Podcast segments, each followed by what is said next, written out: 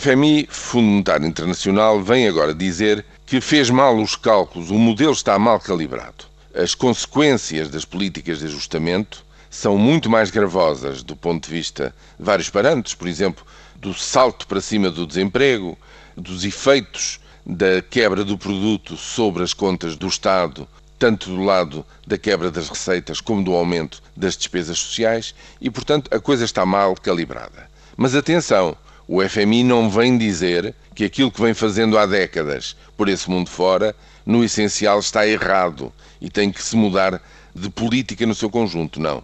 Este é um reconhecimento de que a calibragem, no fundo, a dose do remédio, está mal calculada. Porque, no essencial e para simplificar, quando numa economia há um excesso de despesa persistente em relação à produção, há um momento em que as duas se têm que juntar.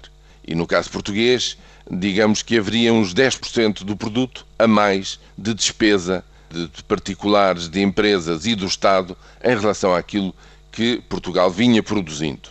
São 17 mil milhões, mas para fechar este buraco de 17 mil milhões era preciso poder magicamente produzir muito mais do que 17 mil a mais para acomodar as importações metidas nesse excesso de produção.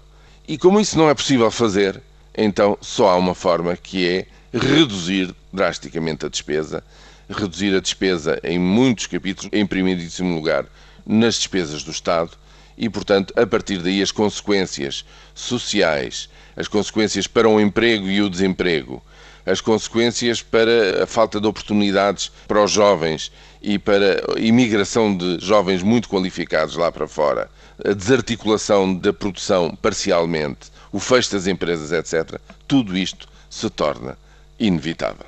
O FMI não considera que isto não deva continuar a ser feito. A dosagem é que não está certa.